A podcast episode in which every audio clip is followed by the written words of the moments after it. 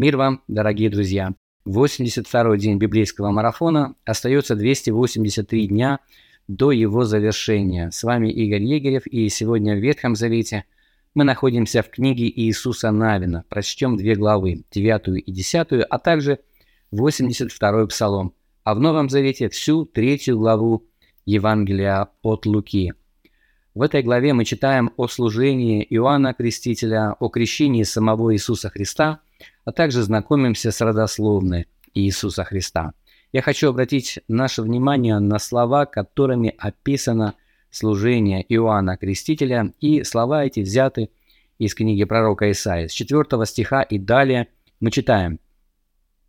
Как написано в книге слов пророка Исаии, который говорит «Глаз вопиющего в пустыне, приготовьте путь Господу, прямыми сделайте стези ему, Всякий долг да наполнится, и всякая гора и холм да понизится, кривизны выпрямятся, и неровные пути сделаются гладкими, и узрит всякая плоть спасение Божие.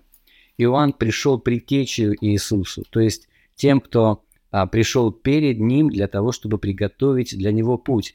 Но Иоанн а, трудится не в одиночку. Мы читаем о том, что он призывает весь народ участвовать приготовлении пути Господу. И я полагаю, а, что они не просто трудятся над исправлением одного пути, но каждый из них выпрямляет путь для Господа в свое собственное сердце.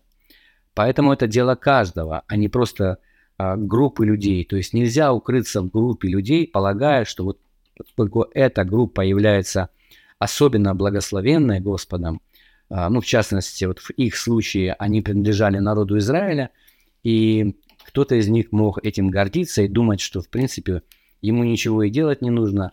Иоанн предупреждает и говорит, не вздумайте в сердце своем говорить, а, что отец у нас Авраам, потому что Бог может создать себе детей из этих камней. То есть непринадлежность какой-то группе а, делает нас детьми Божьими, но наш отклик на его призыв. Здесь описываются различные э, какие-то объекты, которые могут мешать по дороге, но мы понимаем, что во всем этом есть некий образ, да, где мы читаем э, о том, всякий дол да наполнится, всякая гора и холм да понизится, кривизны выпрямятся, неровные пути сделаются гладкими. Что означают эти слова?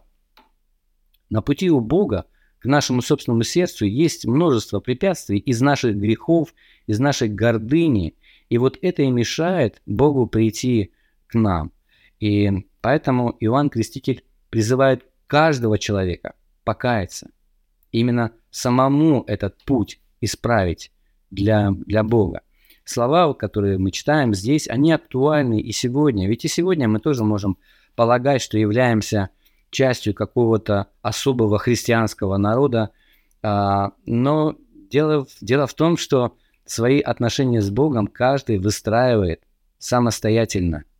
И без покаяния, без искреннего покаяния, без а, осуждения греха и а, без того, чтобы отвернуться от него и повернуться к Богу, мы не можем, мы не можем помочь Богу прийти к нам. Он этого хочет.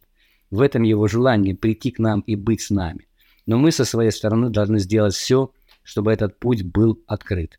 И это было истинное. Тогда, во времена Иоанна Крестителя, Иисуса Христа, и это является истинной также и сегодня. Давайте прочтем всю третью главу Евангелия от Луки, также девятую и десятую главы книги Иисуса Навина и 82-й Псалом. Я хочу также попросить вас ответить на вопросы, которые я, как обычно, прилагаю к своему видео. Задавайте ваши собственные, комментируйте. Если вы еще не подписаны на наш канал, но находите его полезным, я хочу попросить вас подписаться на него и сделать репост. Пусть Господь благословит вас.